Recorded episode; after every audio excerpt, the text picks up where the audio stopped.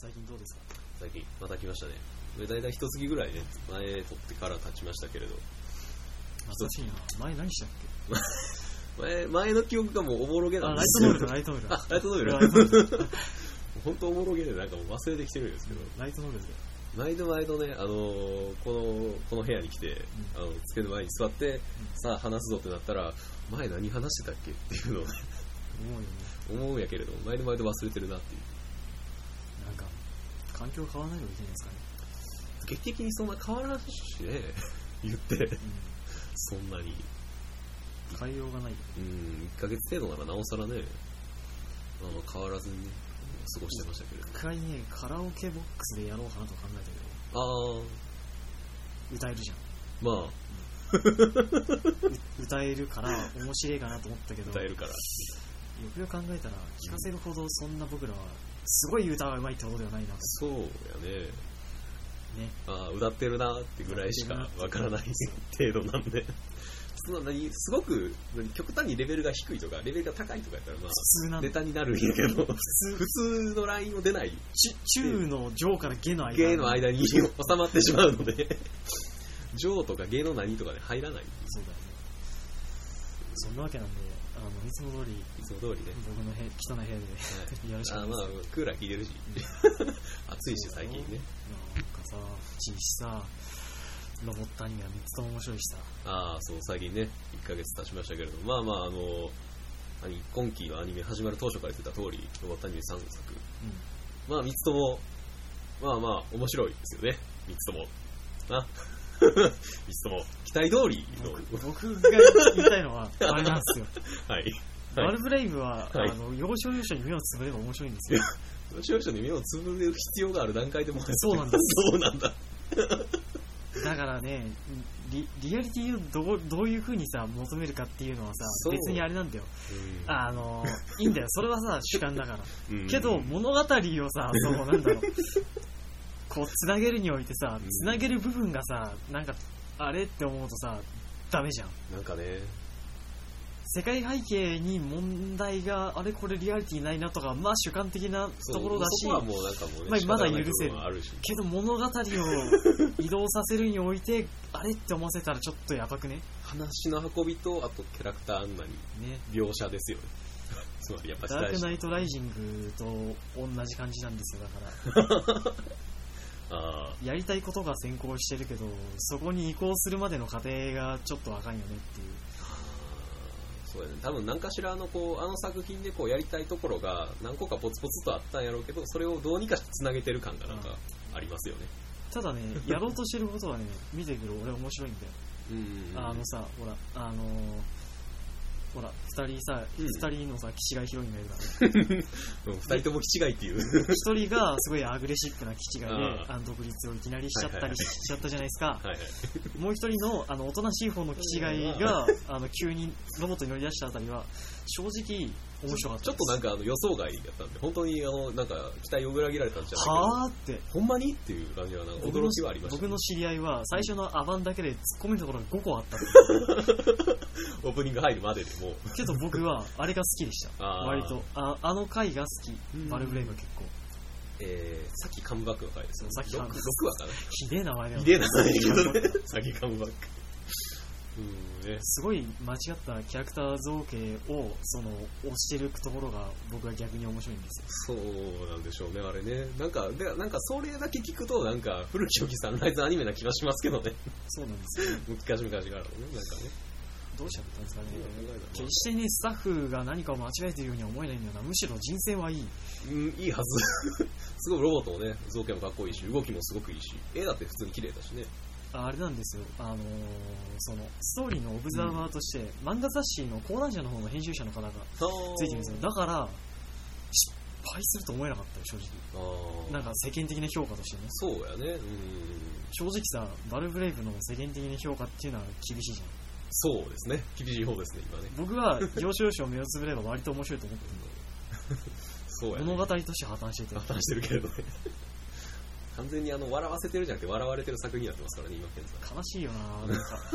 面白いところがあるのにねそれをわ分かってくれ分かるっていう時点までいかないのが悲しいよ俺は。そうやね。まあまあ確かに。ねうん。ああれはもうパッと見の印象とあと周りの評価だけでまあなんかもういいかなって思ってしまうような作品の筆頭ではあるでしょうし、ね、そういう見方がいけないのかもしれないけど、そういう見方を植え付けちゃうっていうのもね、問題あるよね。まあまあ確かにね。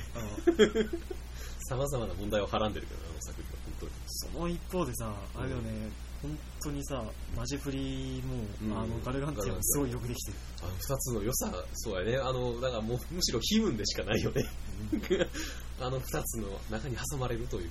ガルガンティアがやっぱうろぶしさんもさすごいし、うん、あと脚本で関わってる人々が結構ね、あのほらアメコミの翻訳者の海藤さんとかいたりそういう人たちがいてやっぱね脚本はすごいよくできてるよね。よくできてるね。だからなおさらあバレブレイブは惜しいって思う。そうよね。一話一話なんかのガルガンティアは本当やりたいことっていうかちゃんと次につなげるようなものがちゃんとあったりする。コンセプトが見えるそうやね、うん、見える。一話一話ごとに。それが一話一話ごとのやりたいことはまあ、うん、バルブレイドはね、うん、それが先行しちゃってるっちゃダメだよね。ガルガンティアはどうですか？なんかこの話ここが面白かったみたいなガルガンティア、ああ、面白かったって終わったみたいけど。まあまあ全然途中なんでね、まだまだ評価しづらいでしょうけど、やっぱしあの言葉の壁だったり、文化の壁をね、そうそうそう持ってきたっていうのは、やっぱし、あの、みんなが忘れかけてたとこですよね、やっぱし。ね、大前提としてね。やっぱ違う世界というか、言語はやっぱし壁はちゃんとしてあるもので、そこが壁になるとしたら、やっぱし、いろんな障害が出てきて、それをどう乗り越えるかっていうのは、やっぱし、すごく大きなテーマになる。ね、あれなんだよね、うん、そのさ、言語の幅っていうのはさ、概念の幅なんだよね。だからさ、あのさ、レドが、その、向こうの文化のさ、あの、まあ、干物？ああ、生物の死骸。生物の死骸って言ったり、そうした、あれなんだよね。あと、その、その社会の中で生きるっていうさ、ことをさ、ほら、弟くんから説教されんじゃん。そうそうそう。で、涙流したり。あそこの部分は僕はすごく良くて。よかったね。あれなんですよね。やっぱその、言語的な部分があると、日本語を使ってるとやっぱ日本語の日本の概念っていうものがあの自然と身についちゃうんですよ、逆に英語みたいなあのところを使ってるとあの割とそっちの方の概念に染まっているっていう。だから逆にあれなんですよね。あの言語を体得しないとそっちの概念は本当の意味で学べない理解できない、そうそうそうそう。だけどそこをあの乗り越えていく過程がすげえ丁寧だよね。あのすごい本当丁寧。さっき言った弟くんがさ説教してくれる回があるじゃん、うん、あの回僕がすごい気に入ってるんですよ。すごいあの理想的な対話なんですよね。ああの物事をさ一方的にさこっちは劣ってるみたいな見方じゃなくて。なんか頭ごなしにその全体主義的なレドのいた世界をただ弟君が否定するんじゃなくて、対話しながらねそうやね。そうそうなんだって一回受け止めてから話すっていう。そこがおおって思ったし、うん、あと一番あのインパクトとして強かったのは、うん、あれだよね。あのやっぱさっき言った干物だよね。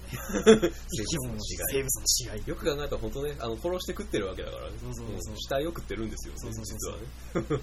それをね生物の死骸って言ってビビったけど食ってる例のがね、僕はすごく良かったです、うんってうまいっていう、そうそう噂にもびっくりするしっていう異文化理解っていうのはそういうところからだなんだろうなと僕は、まあ、素人考えなんですけど思ったりましたね。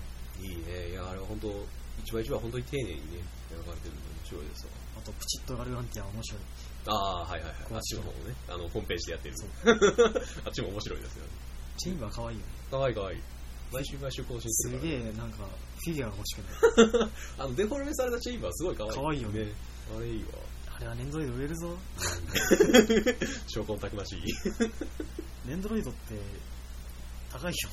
な高いね。サイズによらずに、してね、うん、高いよね。高いね。だって4000、5000するでしょあれ。しますね。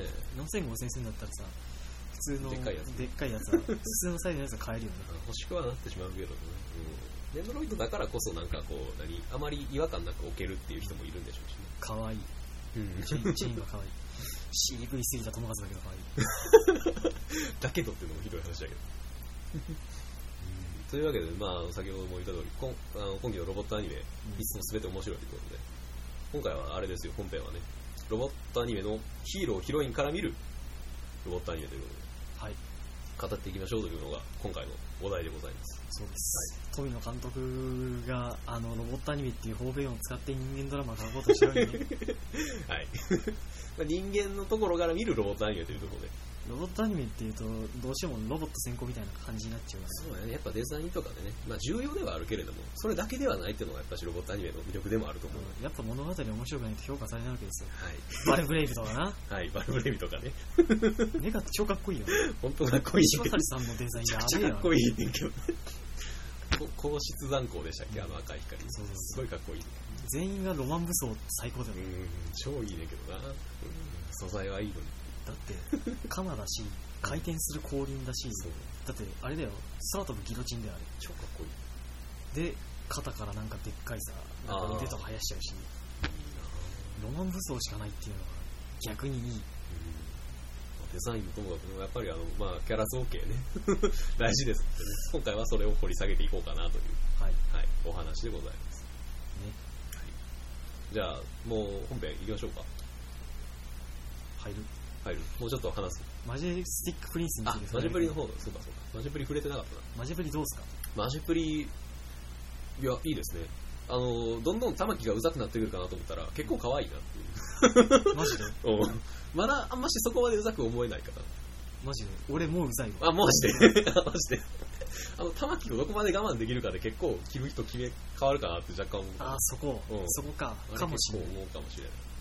露骨だよな露骨ですね。あざといね、あれね。あんなゴム割りのようなおっぱい俺初めて見たよ。完全に水風船が詰まってるしか思えない。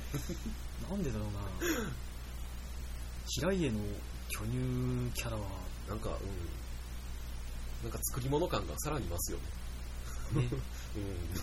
つか平家が全体的に丸くなってあー、そうかな。デフォルメ感がさらに出てる。あー、まあまあ、マジプリは特にそうやね。表情が顔崩れること結構多いし逆顔になることも多いから、うん、残念だっていいじゃないだから。残念だっていいじゃない。まあそこら辺を多分反映してるんだと思うんですけど、うん、端プリもあれもなんかもうそうやねやりたいことっていうのははっきりしてるような気がしますね今んとこ。うん、うん、どうなっちゃうのかな。どうなるんでしょうね。マクロスみたいになるのかな デカルチャーしちゃう。デカルチャーするかな。デカルチャーしちゃうかな。それはそれで面白そうですけどね。まあ、あと、緑川さんがなんか久しぶりになんかあんな感じのキャラ出てきたなって思う。あ,、ね、あんな感じのキャラ。ロボットアニメに出てくる。そうそう、緑川像。キザな緑川そうそうそう。キザな緑川像が久しぶりに見れたなって出たなって思う。ちょっと楽しい。ちょっと楽しいですね、ああいうの。きっと本人も喜んだろう。やっぱしね、ロボットアニメでね、小安さんか緑川さんが出てくるとちょっと嬉しくなるわかる。わかるでしょ。わかるよ。わかるでしょ。ちょっと嬉しくなる。特に小安は悪そうなキャラだと入る。なおさら、なおさらいいんですけど。やっぱなんかテンション上がっちゃうんで。うん、いいキャラですね、緑川さん。なんでだろうみんなガンダムウィング好きなの？多分あれの影響すごいでかいやと思うんですけどね。うん、大きいはあんま出ないけどな。大きいあんま出ないね、確かにね。あんま聞かないしね。マシプリのゆるかわさんすっごいいいキャラよ。そうっすね。もう受け入れよはすごくネタにされてるし。確かに。受け入れよ受け入れよ 受け入れよ受け入れよあっていう。受け入れようだけ受け入れようだけすごい いや面白い。すっごい面白い別に BL 声優ってわけでもないけどないんやけどね BL っぽいけど本当艶がありすぎて本当にな小杉十郎太さんと緑川さんは声がやばいよね。本当ね、聞いてるだけでやばい。ほ、ほぼ向けの声だ。おないか。あと敵側のあの、幹部か。うん、5人、5人かな ?5 人の幹部。あの幹部勢もなんかいいですね。あの、キャラが立ちすぎてて。立ってるね。立ってるね。まあ、マジプリは僕個人は、うん、あの、今後、できれば暗い方向に。そうですね。散々あの放送前に煽ってましたからね俺らが。絶対みんなどどうせみんな死ぬって。どうせみんな死ぬどうせみんな死ぬ 全員死んでますなんで書いた？言えって。絶対言わせるつもりなんだろう。思ってますんですよね。いやー死ぬだろうなオープニングエンディングがだからね思わせぶりすぎるんですよねさよならって言っちゃうんだもんな。星が流れるし、うん、そうだよ。俺だからもう3話か4話目でさあのあノーズ3があのやべえってなったじゃん、うん、あの時にあ死んだって思った。思ってああエンディング流れてああ一人死んだかと思ったら予告で普通に出てきてるし、あれ？っていう。あれってね。なんだそれは。次は卒業式会っていう。あああれもなんかありそうやったなと思ったけど、特に何もなかった。うん。なんかそのまま最後までいきそうな気もしますけどね、あの感じ見てるそしたらちょっと残念かな。残念だっていいじゃない？そういうことなんですか？と。結局オチそれでまとめる。やだよ、そんなの。想像してたものとは違うけれども、やはり良かったっていう、いい例ですね、あれはでも。まあけど、マジプリは面白くないよ、きっと。うん、面白くなる、本当に。山場に入るところだかうん、これからもどんどん楽しみですね。ら。ね。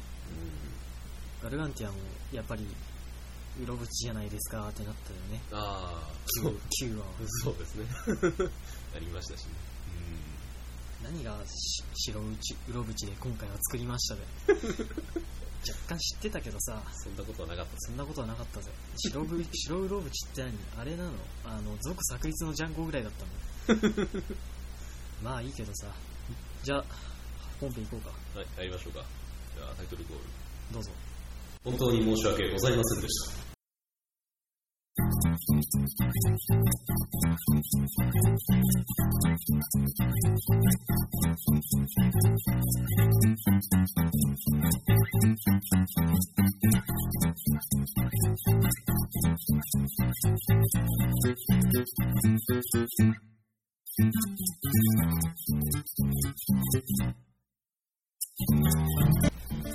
久しぶりに見たな。おしゃれな BGM。おしゃれな BGM 入ってる。おしゃれな BGM。最近全然聞いてないな。久しぶりですやっぱ喋るものと変わる変わるよ。いいな普段あんま喋らんから余計や。それはある。あの、喋らされるところと喋らないところの落差が激しいんだ。ああ、そうや。ドミニクさんもそうだと思うんだけど。そうですね。喋らなあかんときはもう、すごく喋らなあかんねんけど、その必要がないときはすごく全く喋らない。全く喋らない。じゃんけんしよ。うとかさ、リズムがねそのぐらいしか言わないそうやな。好きだよ。って言ってた全然触ってないけど。ど、やべえって絶対絶対怒られる。言うな、怒られるよ。な。怒られるよ。な。あー本当に、彼女持ちは辛い。本当ね。彼女持ちは辛いぜ。彼女の辛さ。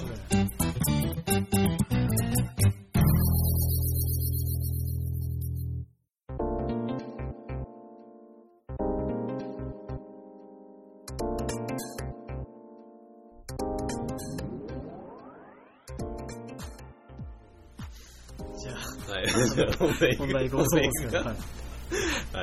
えー、あの、ヒーロー、ヒロインから見るロボットアニメロボットアニメということで。まあまあ、いつも通り、えー、2作品ずつぐらいはい。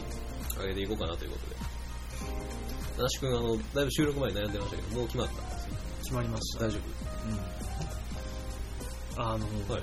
あのね、その、ロボットアニメのヒロインとヒヒーローをこれだっていうんで紹介するんで、ん。あの、一通り今まで僕が見たロボットアニメを考えてみたんですけど、なんか、あれですよね、やっぱ、ロボットアニメのその主人公っていうのは、その、主題と合致しなきゃいけないってところがあると思うんですよ、多分にね。あー、まあそうやね。作品のコンセプトみたいなの立ってさ、何立つ存在ですから。そうそうそう。だから、それに寄ってる部分がうんやっぱたくさんあって、うん主人公っていうのは大事だなと思って、そう考えるとさ、どうかなと。あのね、どの作品とは言わないけどな、あの、主人公が突然死んでさ、はい。どこに感情移入していいかわからないみたいなはい。感じになったり、はい。そういうのはいいかんと。主人公が突然死ぬって中にもうなんかだいぶ絞られそうですね。ま あこれは、それはロボットアニメですけど、じゃあ入ろうと思います。はい。どうします？大好き見よう。ナイスで。ナイスで。大きい方で？大きい方であ、。はい。えー、ちょっとお願いし17。強いなあ、ジョージ。ます。強かったな。こっちの方が強かった。じゃあ先でいいです。はい。えー、じゃあそうですね。ヒーロー、ヒロインどっち先もうお好きな方でいいんじゃない？マジで？うん。そんな、そまあまあ、お好きな方で。はい。じゃあ、そうですね。えー、じゃあ、僕はヒロイン、ヒロインじゃない、ヒーローでいこう。うん僕が、えー今回おすすめするロボットアニメのヒーローは、はい。えー、アルジェント・ソーマのリュウ・ソーマくんです。はい。アルジェント・ソーマ。アルジェント・ソーマ。懐かしいな。名前自体を久々に聞いたね。僕の中では多分、ラーゼフォンとブレンパワードと。同じぐらい好きかな。ロボットアニメで一番何が好きって言ったら、それにタウン A が入って、この4つの中で、あとリバイアスが入ってどれだろうって話にな なんですけど、あの、アルジェントソーマ一応説明しておくと、はいはい。あのまあ、あのえっ、とですね、地球外生命体、はい。まあ、一般的に言う、インベーダーか。インベーダーやはい そうだね、インベーダー。なんかインベーダー出てこなかっ確かにインベーダー。た。インベーダーが、まあ、攻めてきて、うん。えっ、とですね、その中で、まあ、あの、空から降ってきた、あの謎のでかい巨人に、えーまつわる研究をしているところ、えー主人公の恋人がその研究に巻き込まれて死んじゃうわけですね。はい。で、えーまあ、主人公はそれにあの対して、まあ、ずっとトラウマを持っていってて、であのその実験を行った巨人を殺すために、えー名前と姿を変えて、えーまあ、それが竜ソって名前なんですけど、元はあのなんて名前だっけな。金城拓人だっけ？タクト金城だっけな。金城かな？わかんない。金城？だったっやったと思うけど。けだよねうん、多分。金城拓人君が竜相馬っていう名前に変えてねあの復讐をするためにあの舞台にその巨人が最終兵器として投入される舞台に入るっていうのがアルジェント相馬っていう話なんですけどはい。あのですねはい。あの竜相馬君、うんまあ金城拓人君うん。彼はあのすごくヘタレなんです はい。竜相馬っていうそのあの竜相馬っていう仮の名前を持ってそのさあの復讐をしようと思った時に彼はどうしたっていうと竜相馬っていうキャラクターを自分の中で作り上げていくんですよねあの他人とそんなあの関わらないクールなキャラクター。こういうとすごい中二病っぽいです。そうやな。あれキャラとしてはまさしく。感じですね。ねそんな感じで、まあ、自分の中で竜相馬っていうあのキャラクターを作ってそれに準じながらあの自分の過去と決別しようとするんですけどまあうまくいかないよねそらね、そう簡単にはな。演じることとそれになることはまた別っていうわけで、あの、ユーソマ君、もともとすごいね、あれなんだよ。ヘタレで、はい。げなんか割と感情的で、はいはいはい。で、人から何か言われると、すぐ落ち込むっていう。クールになりきれない要素が全て集まってる。そうそうそうもうクールとは反対方向なんで、全部。なので、あの、当然うまくいくわけじゃなくて、あの、最初クールで言うんですけど、なんか仲間だとちょっと打ち解けてっていっちゃったり、打ち解けていくけど俺は復讐に準じるんだっていうところで切れてあの物に当たり散らしたり、あとまあヒロインの女の子がいるんですけど、その女の子にしょっちゅう喧嘩ふっかけたりね。なるんですけど、まあ、それとなるのも、あの、まあ彼自身が自分の過去に、まあ、恋人が死んだっていうことを受け止めずに、あの、その、竜ゾマっていう人格になって、復讐を行おうとしてるっていうところに由来してると思うんですけど、まあそうした行為をね。で、えーまあ、アルジェント・ソーマーが結局そん,、まあ、そんな欠陥だらけの 主人公でどうあの進んでいくかっていうと、まあ、僕個人がその見た感じでは、うん。アルジェント・ソーマーが主題になるか主題に何がなるかっていうと多分許すことだと思うんですよね。相手をいろんな意味でも。相手の立場になって考えるとか、うん許すとか。そういうことだと思うんですよね。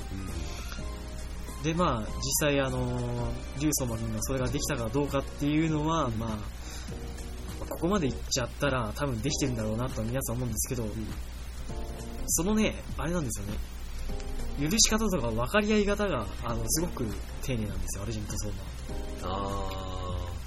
はいはいはいヒロインの女の子がそのいちいちあの竜相馬っていう人格を壊して金城拓人っていうところまで入り込んできて、なんでそんな風にまであの彼女は踏み込んでこれるのかっていうところとかね。うん。割とそのあの不完全なんですけど不完全だからゆえにあのかける人間関係みたいなのがととてもあってていうかやっぱ思うんですけど、はい。ロボットアニメの主人公ってなんかどっか欠けてなきゃいけないところってあると思うんですよね。うん。物物語っていうのはそのアメリカインディアンの民話の多くが、うん。あのまあ、何か主人公が欠けててそれをあの、まあ、何か試練が与えられてそれをクリアすることによって、うん。同時にその欠けた部分が埋まるっていうのがうんうんうん。大体なんですけど、まあ、それがあの割とアルジェント・ソーマーだけじゃなくてロボットアニメには当てはまるな何かしらそうやね。ね、あの極端な話、まあ、シンジ君なんだけど、すごいそれをそれを体化したのが多分シンジ君なんだろうけど、まさしくその感じやもん。自分足りてないかうん、不完全性みたいなのがね、うんすごい目立つキャラとして僕は竜相馬がすごいあるんですよ。パッと見ね、かっこいいんですよ。まあ確かに、パッと見かっこいいだね。かっこいいよね パッと見かっこいいねんけどね。あの、ガンダムウィングのさ、あの、さっきも言ったあの人がはいはいはいキャラ出しているから、うん。あの人が過去男の子ってさ、なんか、なんか、嫌味がないかっこよさ。そうそうそうそうそうすくみがないというかスタイリッシュなんだよ。そうそうそう、スラッとしてる。そう、スラッとしてて、デザインとかもね、かっこいいんですけど、かっこいいんですけど、かっこ悪いんですよ。かっこなんかね、うん。なんか人間臭いというか、そうそうそう。完璧になりきれない感じ。下手したら僕らなんかよりずっと大人じゃない。あまあ、そうですね。そんなやつが、うんまあ、あの、最後には許していいっていくっていうのがラジェント・ソーマーなんですけど、なんで、許すまでになるっていうと、その巨人のね、話がね、俺はね、ー。はい。僕はもう最終話見て泣きましたよ。あアジェント・ソーマ。泣けるわなやばいよな、んフランクな話。いい、うん、でもあれそうもね、あんま知らん、ってか知ってる人があんましいないっていうのがすごく残念だと思う。なんでだろうねなんで？と知られていいと思うんやけどね。ね、ブレンパードみたいにあれ、ワウワウだけとかじゃなかったのに、地上波でやってましたよね僕はリアルタイムで見見れなかったから、なんか知らんけど、すごく知名度が低いように思えるんですよ。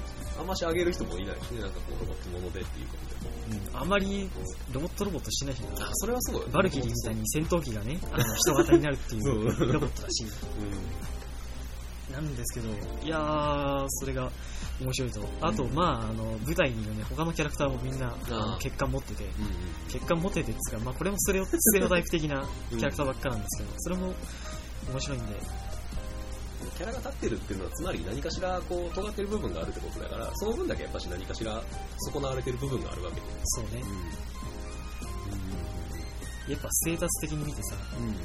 こうどっかあ尖ってる場所だと、他が相対的に小さく見えちゃうよねっていう部分があって、それはね、どんな人間でも同じですしね。もともととにかくそれがやっぱし顕著に現れてるというか描かれますよね、やっぱしね。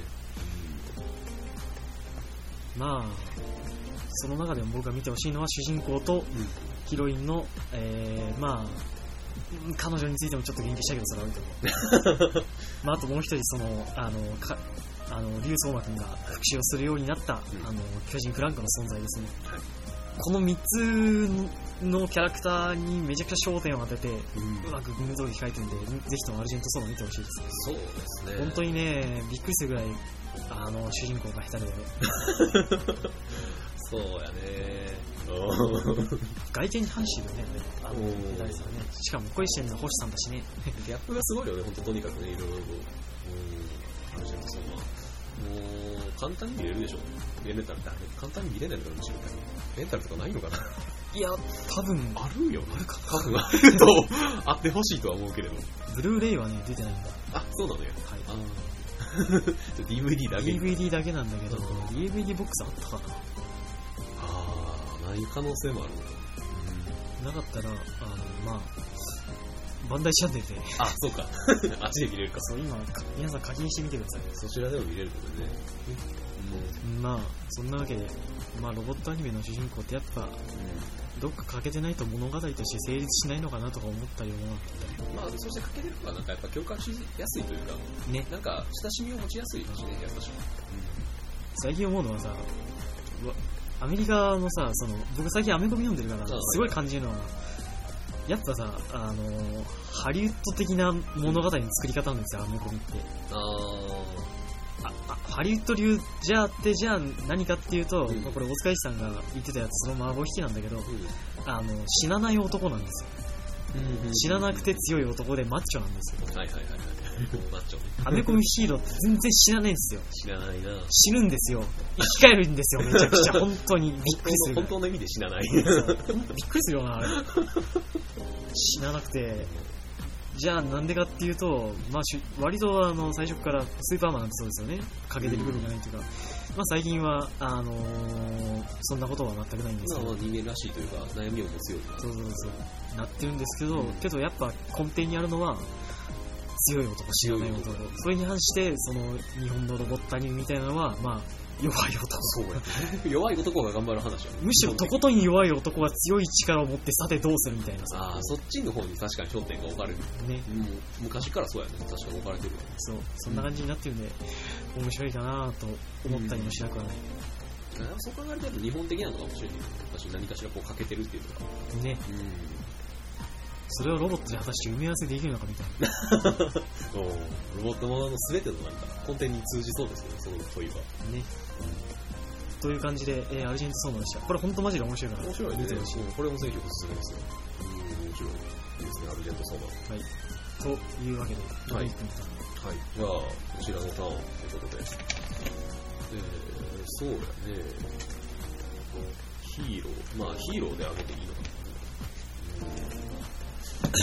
割とそこら辺は曖昧でいい。そうやんね。まあまあ、ヒロイン兼ヒーローということで、ロボットものではあるんですけど、今度ゲームになるんですけど、あの、ガンパレードマーチのね、そうだね。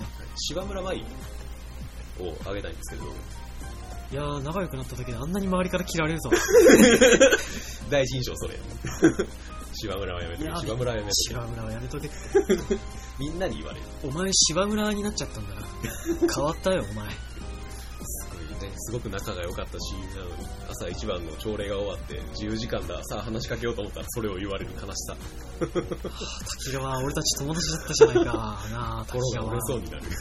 滝川くんよって。あの、アニメの方の頑張れる話もあるんですけど、あれは別物なので、ちょっとまあ置いておきますけれど。そうね。はい。キャラがまあ全然違うっていうのもあるんですけれど、あのーこっちのゲームの方の島村舞は、さっき言ったアルジェント・ソーマの、えーまあ、主人公とは全然違うというか、まさしく完璧に見える、うん。うん、人ですよね。まさしくもう完全無欠の、いわゆるマッチョな主人公というか、芝村をやっているから。そう まさしく死なないというか、しマッチョな、えーまあ人物なんですけれど、まあでも女なんですよね。うん。それの何を、その強さの何、根底に何があるかっていうと、芝村という、まあ、芝村一族というガンパレードマーチの世界で一番大きなものがあって、そ。の芝村一族に自分は入っているので、で芝村一族の使命というか、すべきことは、えー人類を守ることだと。っていうのを昔から教え込まれていて、でそのまま、えーあれは何歳か、16歳かな、17かな、それぐらいになって、えー、シコン号というね、まあ、人型戦車に乗り込んで戦いをするというお話なんですけれども、でこのつ強さというか、なんて守るといううん。うん。ところ、っていうのはやっぱしあの、まあ、ロボットに乗るっていうのは、つまりすごい力を手にするってわけで、そうですね。それのなんか生かし方としてはやっぱし一番いい形なのかなと思うわけですよ。うんうん侵略とかね、あの戦うことだけに目的があるってわけじゃなくて、うん。守るっていうところにあるっていうのが、すごく良くて、で、それ、その芝村のその、守るっていうその強さ強さっていうのをこう主人公として自分が、えー操作しているキャラクターと触れ合うことでなんかこう伝わってくるというか伝えてもらえるというかそこになんか歩み寄ってもらえるというね良さがあると個人的には思う芝村舞はさ、はい。最初から本当に強いな。うん、ずっと強いんですよ。最後の最後まで。小説版でもそうだしな。うん。小説版の頑張りも面白いね。面白いよな。坂木亮介さんのね。いやー、あれすすごく面白いです。いや、ぶっちゃけ頑張れ僕そっから入ってんの。あああれは本当公式に実装みたいなもんですか？らね、うん。あのー、戦闘妖精雪風がやってるじゃない。あれを読んで、あ、この、この人の小説面白いと思って他に何かないかなと思ったら、ガンパレードマーチってのが面白いらしい。よし、読んでみようと思って読んでみたら、くっそ面白いけど、これ原作ゲームなのって。原作ゲームの割にすごいなんか、うん、なんか広がりというか、そういうのがあるので。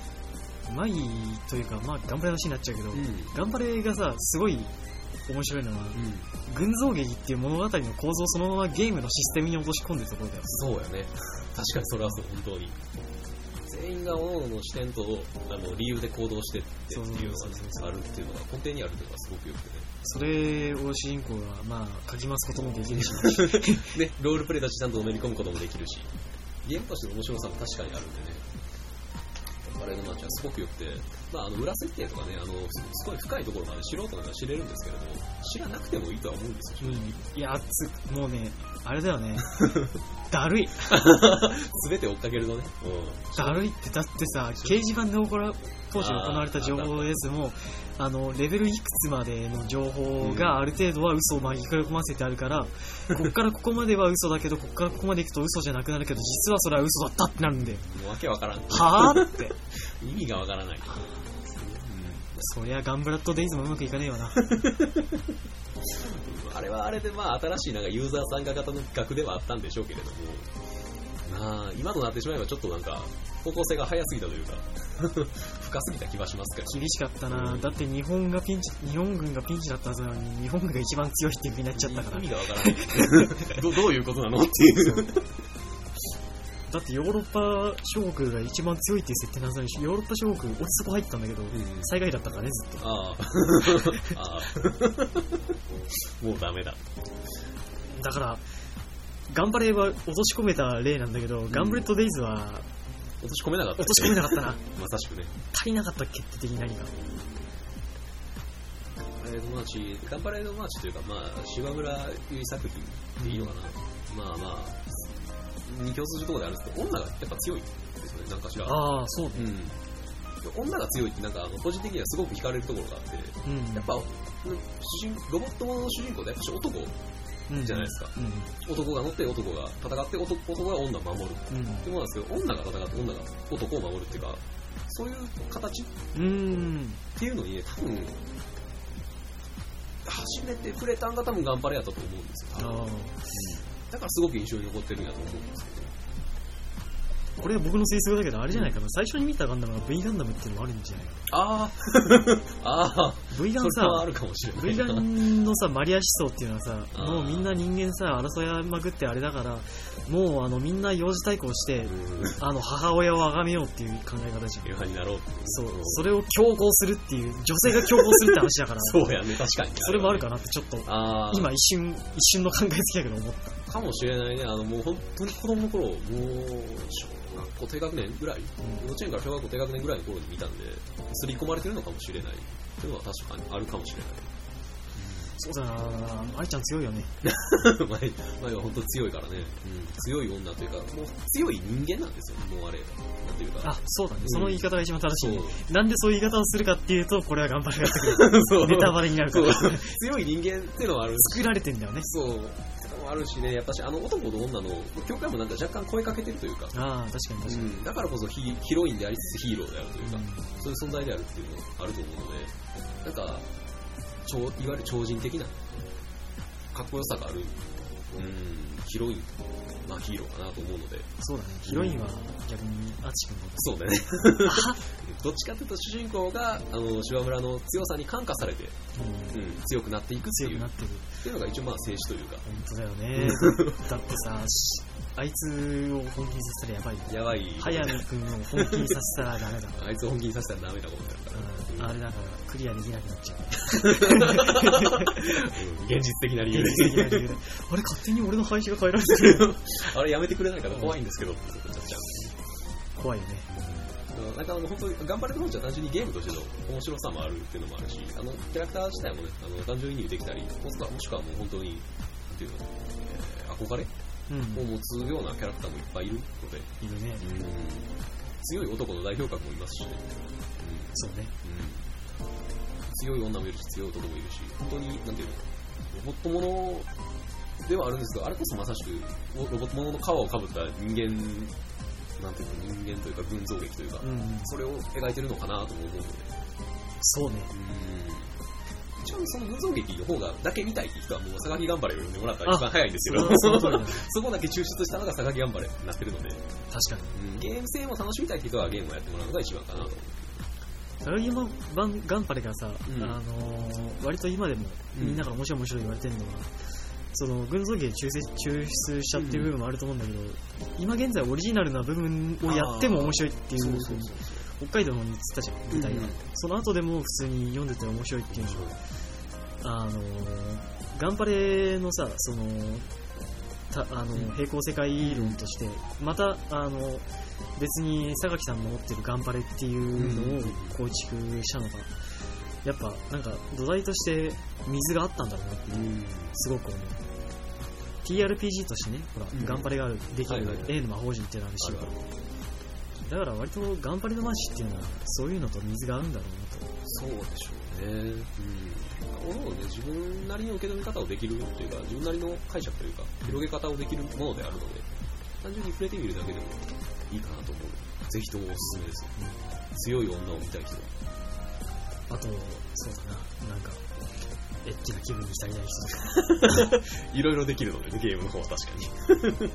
疲れた状態にしろよ、まず最初。疲れた状態 疲れた状態からね。いろいろテキスト面で危ういとこいっぱいあるので、楽しめます。疲れた状態でさ、なんかエエロの雰囲気に行くってなかなかいい、あれだよな。納得するものがあるよね。なんかね、本当なんかもうな、あのー、なんか本当なんかおふざけの皮をかぶってるんですけど、すごくなんか、なん根底の部分を書いてる気がする。うん。いな、や気だるくなったらエロくなるんですよ。ーいい作品です。PS ストアでも絶賛配信中。ね。本当にさ、6000円で買った俺どうなるの、そうだよ、本当に。悲しいけれど、まあ中、俺は中古6000円で買ったんだぜ。あの分厚い説明書をね、見れただけでもよしとしよう。そうやな。というわけで、じゃあ、まあ、ドミニクあげる、えー、そうですねヒ、ヒロインから見るとかな。うん。そう、私はガンパレードマーチはい。でした。いいな、頑張れ。ガンパレ。やりたくなってくるね、話していて。そうだね。最初はさ、どうなった？一周目にやった時の頑張れのえっとね、終わり方は。それ撤退エンドまで行ったんだ。撤退エンドでクリアできなくて、うん。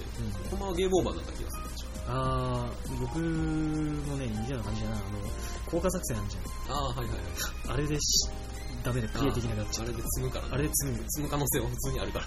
初回は多分、8割は効果作戦で積そうだよね。最後までいける方がむしろレアなんでしょむ。ね。うね。だって、あれさ、トゥルーエンド行くにはさ、意図的に倒さな、倒しすぎるといけなくなるの。そうやね。そこ調整さ厳しいよね。体力を均衡させないといけない。うん。そして使われない希望も。た。確か強いのも。はい。えー、じゃあ僕のターンまた回ってきたというわけで。はいはい。えー、じゃあそうですね。障害するキャラ、えー、まあ、あと残ってるのはヒロインというわけで、まあ、僕が紹介するのは、まあ、さっき名前ちょっとちらっと挙げましたけど、えー、まあ、あの、ラーゼフォンの、えー、三島玲香さんはい。ですね。えーっと、そうですね、彼女、その、まずラーゼフォンという作品を語る前に世界系っていうものをね、一度言っとかないといけないんですけど、世界系。世界系ってな何かっつうと、あれなんですよ、あの主人公と、うん。まあ、主人公のヒロインの,、うん。その関係性が、まあ、好きになったり、ん。惚れた腫れたしたりするのが、直接的にあ界の世界の状況とけあの直結すると。まあ、あれなんだよ、世界っていうのは君の見てる主観なんだよみたいな有意義論とも繋がっちゃって、まあ、あれなんですよ、人類を人類保管計画とかできちゃうわけなんですけど、ね。あのあれですよね、世界系は、あの、やっぱ見てて、あの、いいところっていうのは、うん。あの、その、自分が、その、世界に直接直結してるっていう実感が多分与えるんだろうな、壮大なところでさ。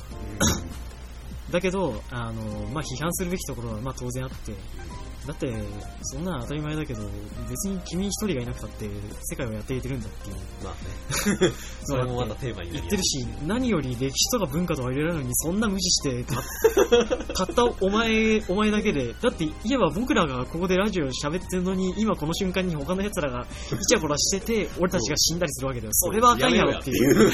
迷惑でしかないわっていう。なるんですけど、世界系っていうのは、だから、そういうところをね、どうやって、あの、まあ、ボーイミーツガールで、あの折り合いをつけるか。折り合いをつけるかっていうか、あの、まあ、引き込んでいけるかが勝負だと思うんですけど、そうなると当然、あの、重要視されるところは主人公とヒロインの関係なんですよね。そうやね。そこがすごく、あのまあ、恋愛面でうまくできたのが、僕、エウレガスムだと思うんですけど、ああ。逆に、あのずっとその世界系なヒロインに一番す素晴らしいと思ったのが、僕、三島玲香でした。あ終始、あ。うん。えー、そうですね。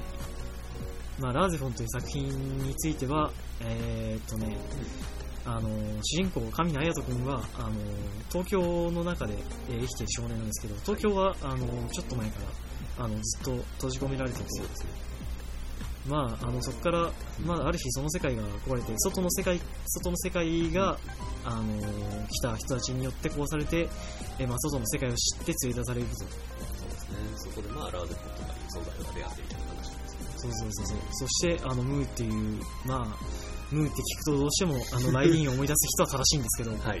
実際それも下地にはなってるんで、多少。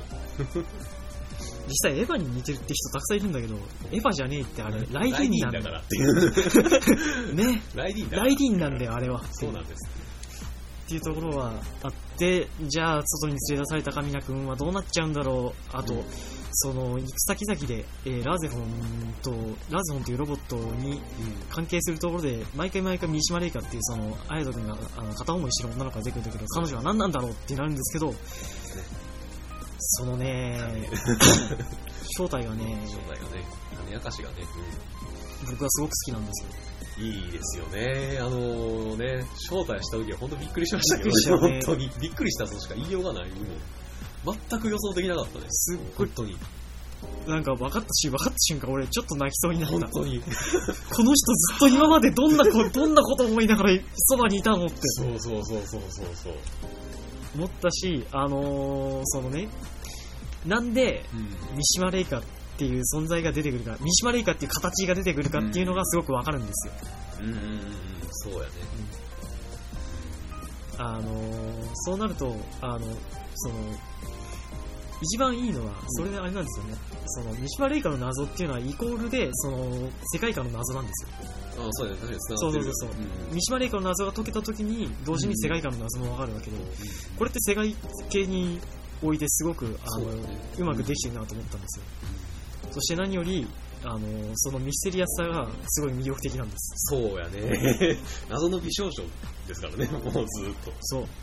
正直、綾波レイなんかよりずっと三島レイカの方がいい。謎に包まれてましたからね、本当にずっと。そうそうそう。逆に露出がその本当に、あの、ちょいちょい出てくるぐらいの限られてるんですそうよ。、逆に価値を高めるんだよね。ブランド物みたいなのがさ、なかなか見れないしっていうね。ものがあって、なんか逆に ずっと主人公のそばに置くよりも、あの、ポンポン、うん、そんな出さないで、要所要所で出るところによって、うんまあ、あの、隼人君がその三島に対する、あの、行為というか、そういうものが逆になんかさ、生えてくるし、そうやね。そこら辺がね、あの、ラーゼフォンはすごくできたと思うんですけど、ラーゼフォンが、何が、いびつだったかっていうと、うん。割とあれなんですよね。だから、最終的に世界の決着じゃなくて、その彼女と彼の決着になるわけですね、主人公は。まあ、最終的にそこに焦点がね、当たっていく。で、そのけ、で、その、で、せ世界が主題主題じゃなくて、結果としてのその、世界のあり方なんですよね。っていうところが、あの、僕は見れて、だから世界系って何って言われたら、じゃあ、もうラーゼフ見ろよ。あれ、あれが答えだよ。そうそうそう。っていうのが一番わかりやすいかなっていうのはああ、確かにそうやね。あるよね一。番わかりやすい形かもしれない。本当に。あと、あのーまあ、アニメにおける重要な要素、えーと、絵、はい。音楽、はい。声優の演技、はい。全部素晴らしい。それがそうですね。その通りですね。これに尽きるよね。すべて素晴らしいですね。下野くん頑張ったよ。シモン君すごいよ。シモンさんすごいよシモンさんすごい、本当に。俺はあれでシモンさんの若干ファンになった部分はあります。あの、鳩胸声優じゃないです。そう、ただの巨乳じゃないんだよ、あの人は。からなんか、唐揚げが好きな人じゃないんだぜ、あの人は。ね。すごいよね。あれデビューやったっけ？ねデビューやったうん、うん、確か。正デビューだったんだから。若干ぼ棒読み感はあるんだけど、でもなんかそれがなんかむしろいい味になってるよね。そう、うん花澤香菜みたいにな、最初の頃。ゼイがペンにおける。こんな、こんなビッグネームになるとは誰も予想せなくて。びっくりしたよね。誰も予想だにした。しかも可愛い方でビッグネームになるとは誰も予想しなかっもう俺も思わなかった。た。誰も予想してなかっこんな名前が売れるもんかねって。だって、なんか、ゼーガペンをリアルタイムで見てた時は、なんか、この人だけなんか違た。う。なんか違う。撮ってる場所違うのかなってレベルなんですけど。なったけど、いやーけどそれ考えると、花澤香菜さんも僕らも大きくなっちゃった。そうやね。確かにね、大きくなっちゃったね。うん、ラーゼフォンも、ラーゼフォンは僕は、あの、ま、これもリアルタイムじゃなくて、あの、レンタルしてみたんで、あー本はリアルタイムで言ってましたね。どうでした？なんか話題になったりしました？えっとね、周りに見てた俺しかいなかったかな。そうね。ああ、そんなことだろうと思ってたよ。あーアニメだ俺しかいなかったかああ、残念だな。な。いやでも、あの、まあネットとかの評判とか見てましたけど、うん、どうだった程度。割と良かった。割と、なんていうの？ゲームの方が面白いとか言われて なかっあ、た。ラゼフォンゲームよくできてるよね。あそうゲームはもう本当ね、あの、良すぎる出来なので、あれは本当キャラゲーというか、ラーゼフォンの、なんていうの、第2期をゲームでやりましたみたいなもんなんで、あれ。第2期じゃない、リメイクかな。バーデムルートが。リメイクをゲームでやりましたみたいなやつなんで、あれの評価が高いのはまあ当然だ。その運命を変えてやるんだみたいな。すごいよくグレン・ラガンじゃねえのっていうぐらいバーデムルート熱いよね。本当になんか古きね、ロボットものになっていくんで、熱血的な。ね。でもなんか、どんどんと再評価されてきてる作品ですよね、私。お、本当に。多分そうじゃない最近になってってわけでもないけど、やっぱあの、スパロボ MX とかうん。で参戦したりした人も、あなんかやっぱし間口を広げたらあーそうか多分あるんでしょうし。スパロボさんありがとうございます。あれあれでなんかね、やっぱ、まあ、ブルーフレンドはやっぱし気になるでしょ。うん。あれをやってしまうと。それからやっぱ入ったって人も多いでしょうし。ねブルーフレンド完全再現は嬉しかったですね。嬉しかった嬉しかったけど、そうか。んで、これを再現するってことは彼女は絶対に生き返らないってことだなって。分かってしまうっていうのもちょっと悲しくはあるでしょうけど、あれを本当にリアルタイムで、あれだけをアニメで見てしまうっていうのも、まあ、なかなか心にくるものはありましたし、まあ、それと、監督のさ、えー名前が出てね、あの、スカルマンのキャラクターデザインとかさ、うんはいはいはい。スカルマンのスーツデザインと、あと、仮面ライダーアギトの、あの、ほら、アナザーアギトのデザインとかしてる、あと、ルーンマスカーの、あのー描いてる、名前が出てもね、有名な人だよ。あの人が監督やってんじゃん。あれが初監督じゃん。っていうのもあって、やっぱ、キャラクターデザインとか、あの、うんロボットデザインはすげえ綺麗。ああ、そうやね。うん、綺麗。なんか無駄な線がないというか。スタイリッシュだよな、うん、スタイリッシュ。腰の細さがすごいよね、ラースうんも。あの、この上半身のこの腰に行くラインがすごく綺麗。で、ギミックも多いしさ、量産機も割とかっこいいんですよ。そうやね。うん。独特やしね、あれ。そうそうそうそう。あ、デブシさんか。ああ、はいはいはいはい。デブシデザインはいはいはい。のね、あの、スカルマンのスタイリッシュさみたいなものは最初からあったんだなっていうことをすごい感じるよね。スカルマンもかっこいい。スカルマン、確かに良かったです。ススーツデザインすごいよね、あれ。めっちゃかっこいいよね。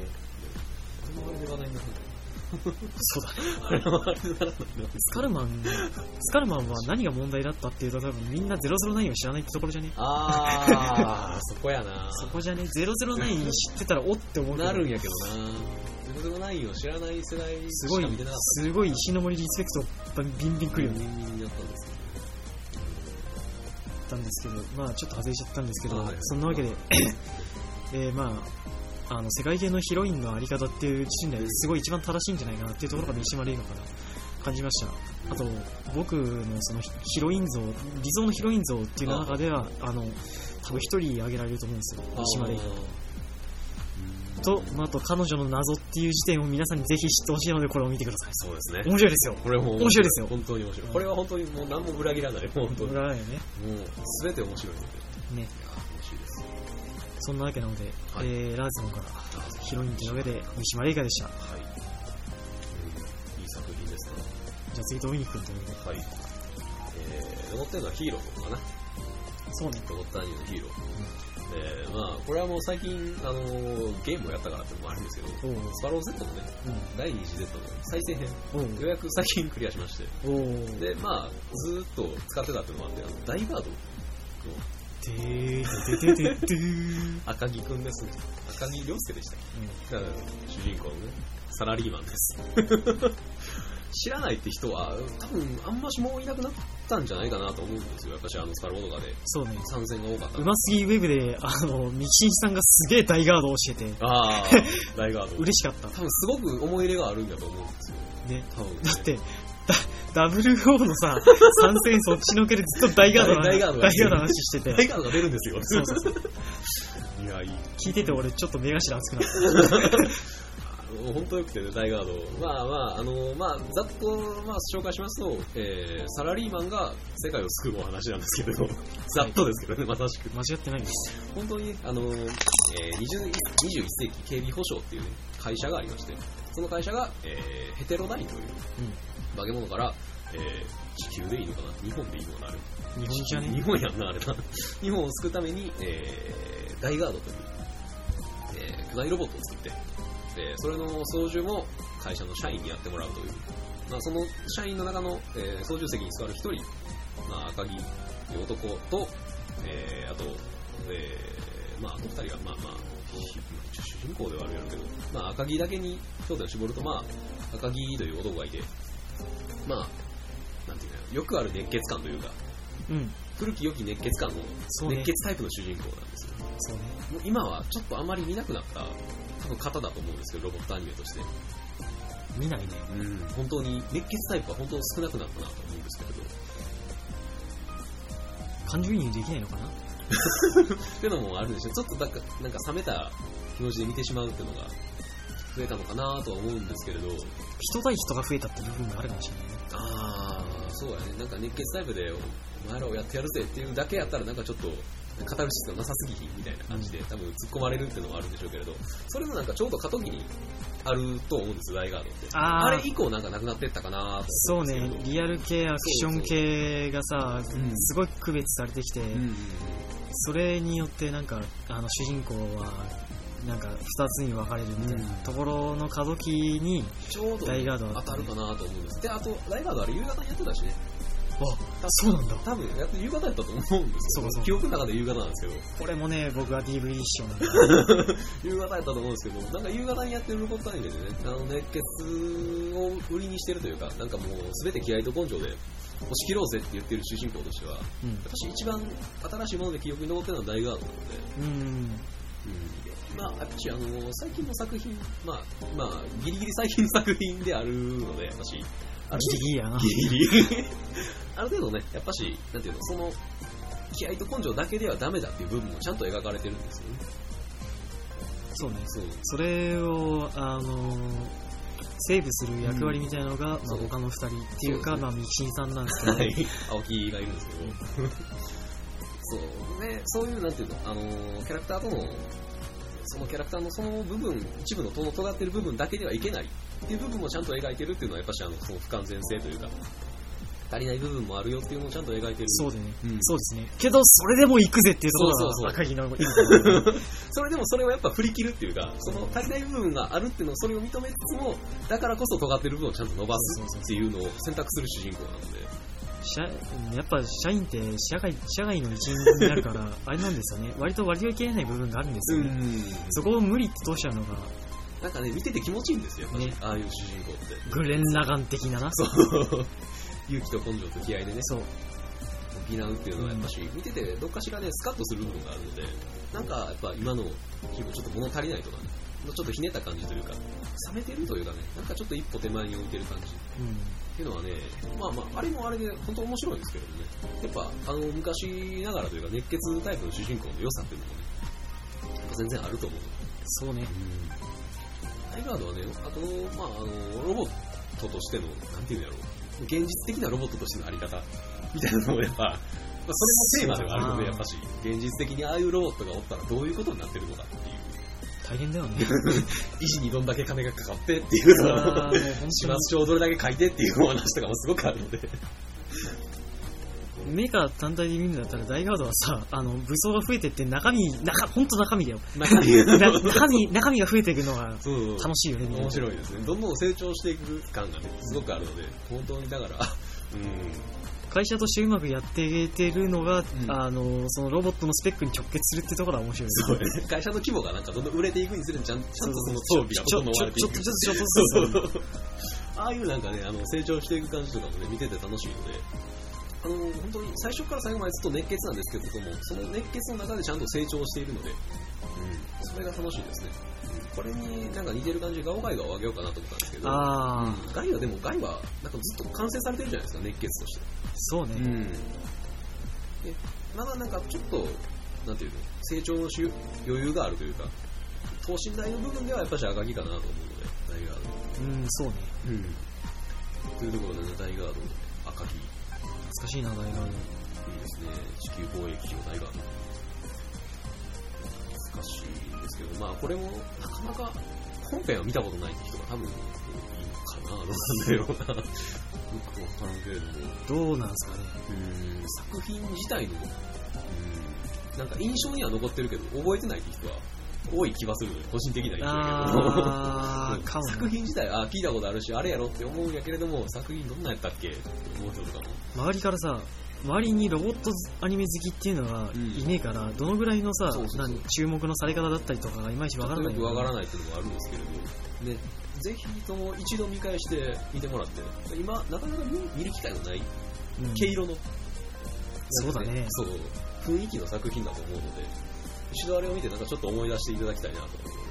ああと国語がかっこいい。あ ああと漫画版も面白い。あー、漫画版も。漫画版も、漫画版もあるけど面白い。こっちもおすすめです。というわけで地球貿易を大ガードから、地球赤木、熱血感のいい男、た大君は本当にいい男だよね。いい男です。いろいろと鈍感なところも、まあなんか。愛嬌があっていいよね。そうやな典型的な主人公という感じですよ、あの、オープニングの歌詞通りだよ。私。ああ、本当ね。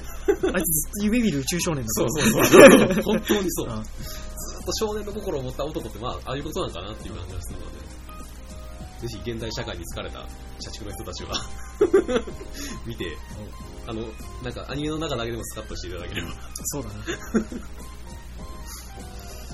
じゃあ、そんな感じで、そうですね。はい、そんな感じで今回は、えーえーヒーロー、ヒロインから見るロボットアニメ、はい。えー、話し込み上げたのが、えー、アルジェントソーマとラーズ君。ラーズですね。えー、で、えー、ここに挙げたのが、えー、ガンバレの街と、えー、地球貿易の大ガードはい。に作品です。うん。大ガード見たくなったな。うん、また見返したいですね、話をね。毎度毎度これ作品上げるために言ってる気がするけど。本当やっぱ見返したい作品はいっぱいあるな時間が足りない。最近なんか見返した最近古いもの古い作品古い作品あー、ドットハックをちょっと見返したかな。え、ドッタック、どれサインです。サインか。サイン、ドットハックサイン。ン。ビデオでね、残ってるんですよ。おーうちに。VHS。VHS でまだ撮ってあるやつが残ってるので、それをね、DVD に焼く作業をね、あ前ちょっとしてて、あいいねそれのついでにちょっとずーっとビデオ見てて、ー。うーわ、えー、ちょっと普通に羨ましい。懐かしいなーって見てえなササイン面白かった。面白かったです。好きです。サイン話したよね。サイン前話しましたね。大ガード見たいな大ガード見て疲れないからいいな。あー、そうやね。確かに。なんか、引きずるものはあまりないのでね。そうそう。あの、よ予告の最後のさ、うんうん。掛け声いいわけだよ。あー、というわけで、あの、今回のこの話も掛け声で終わろうか。そうなの。そっちで行くの。では、今回はね、えー、ロードサップロッタニュー作品、えー、をあげましたので、ぜひとも気になるものは拾ってみてください。じゃあ、いいかな。お、おサラリーマンだって？あれ？ち、ち、ち、タタイミング。サラリーマンだって？地球を守れるんだ 合ってるか合ってるかわからない。合ってるよ、合って合ってる合ってる。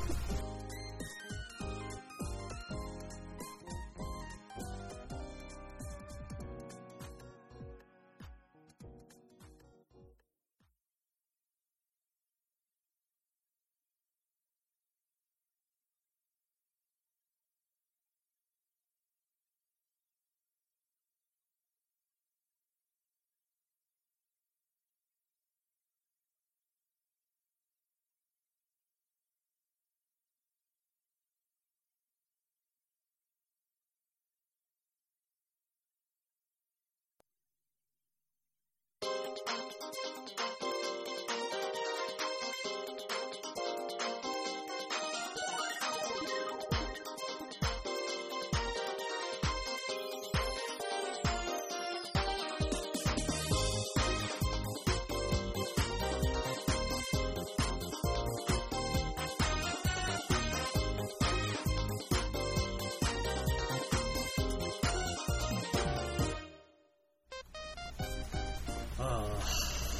はい。10万円ぐらい一気に欲しいな。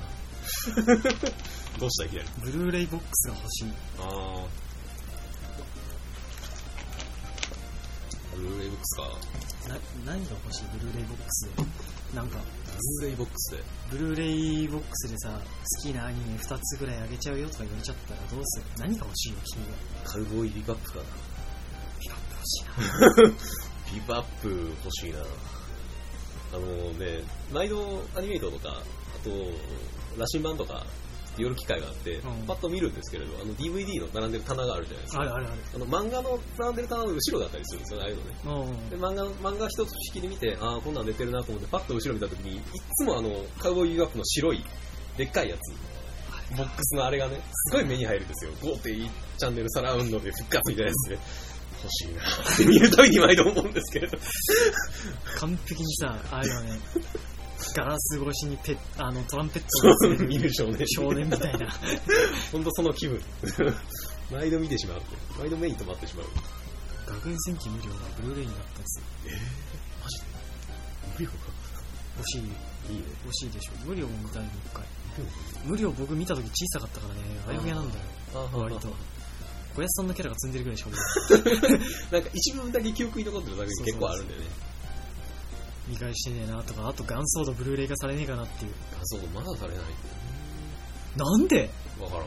あんなくっそ面白いアニメ全然ないぞ言っとくけど。なんそうなぁあれほどのクオリティ持ったアニメそうないのになんでない？わかんない俺には。理解できない。ああそんなわけでねあのーはい。ありがたいことに僕らのキングゲイナーが10周年でブルーレイブックス化されたとあはいはい。ついに10周年。やったぜ早かったっすなキングゲイナーそのぐらい前だよ早かった。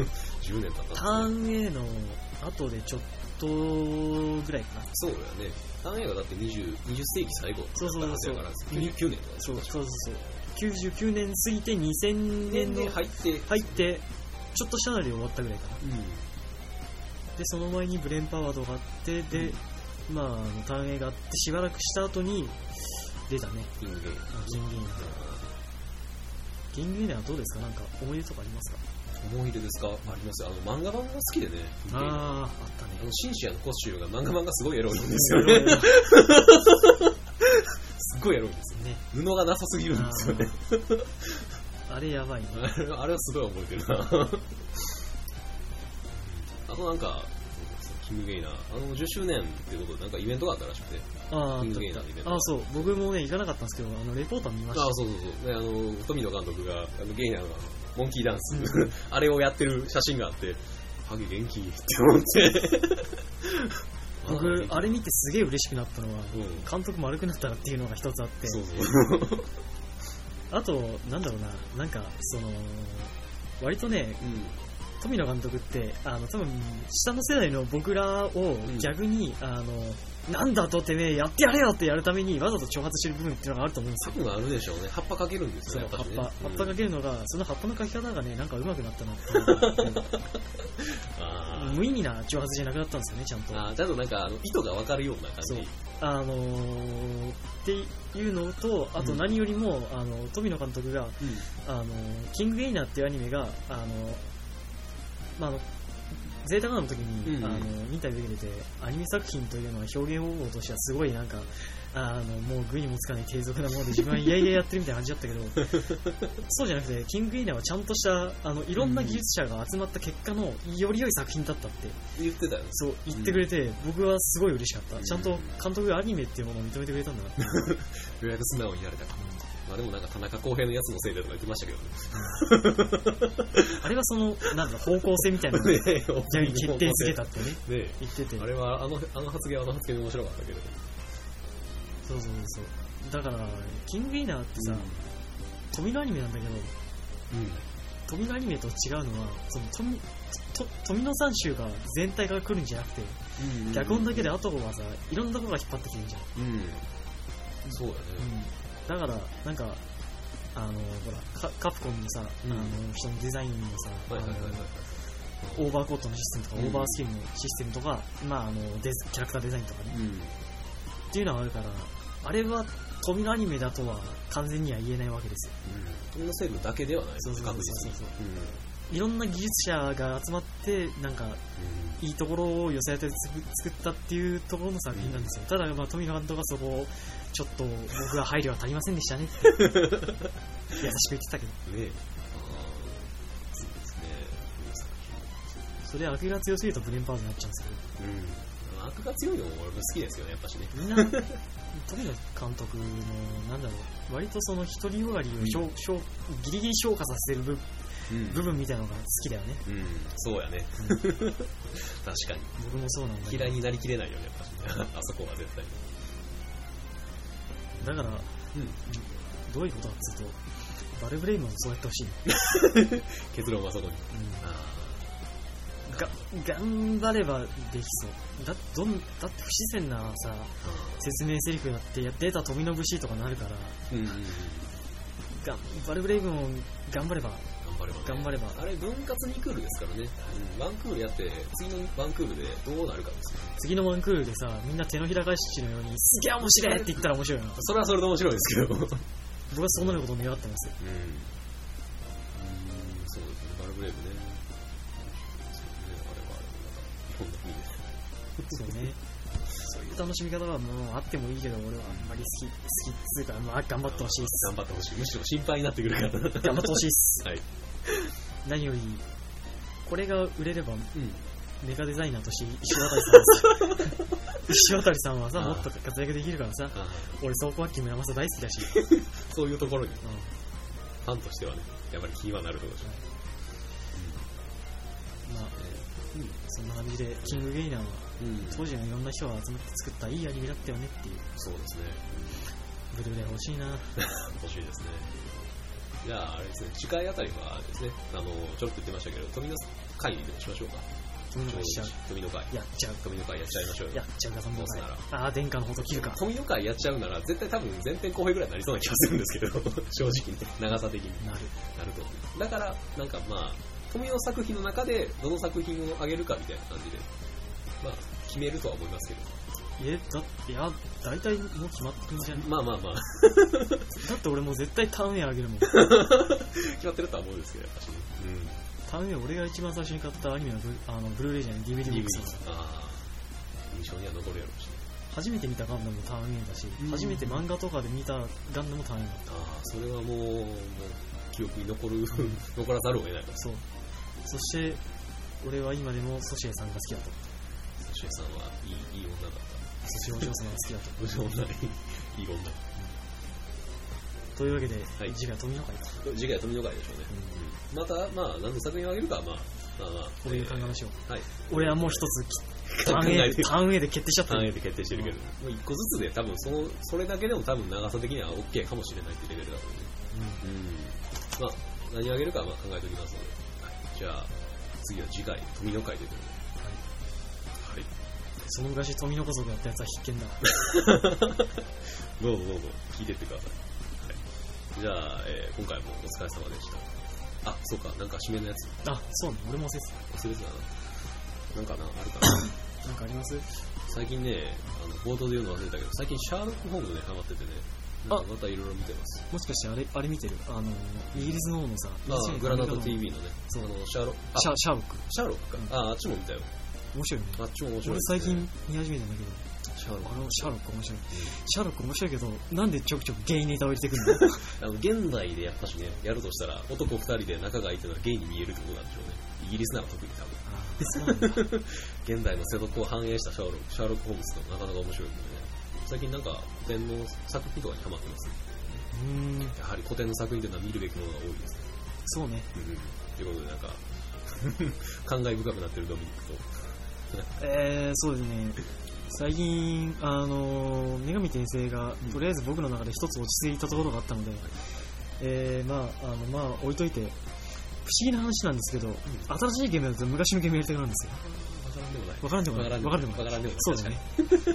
っていうのがあって、あと、あの、ワンダースワンをまた引っ張り出して、あの、カードワースっていう僕の大好きな作品をまた一からやり直したり、あ、それでね思ったんだけど、カードワースの、僕自分の、あの、一応このラジオでの、何、ペンネームみたいなのが七しじゃん。あ、はいはい。カードワースでのさ、主人公の、主人公に選べるキャラの一人に、あの、めちゃくちゃステータスが全部一番低いキャラがいて、そいつの名前が流しなんだ。ああ。っていうところになんか 運命を感じた。ああ。意外と繋がるもんだ。うん、ビビった。あ、うわ、七しだって。ってなったので、なんか、まあ、七しくんを育ててます。えーと、そうですね、マナと、あの、タクネスじゃねえな、ボディが、をね、順調に取ってるんで、七しくん、正直一緒にいるエガテリーナより数倍強くなっちゃってるんですけど、偶数シナリオですね、問題は。そこで、なんか、うまくこなせるかなって、取りすぎててちょっと心配なんですけど、まあ、それは置いといて、えー、まあ、ドミニ君と一緒だな。昔のゲームって面白いよね。古典作品っていうのは。僕らがてる上げてる作品もずっとそうですね古典だし、古典だしって言ってしまえば。まあ、そんな感じで、えー、古典が大好きな僕らでした。はい。なんか喉が腫れてきた 結構喋ったしね。じゃあまあお疲れ様でした。な。はい、お疲れ様でした。お疲れ様でした。じゃあまた次回。また次回。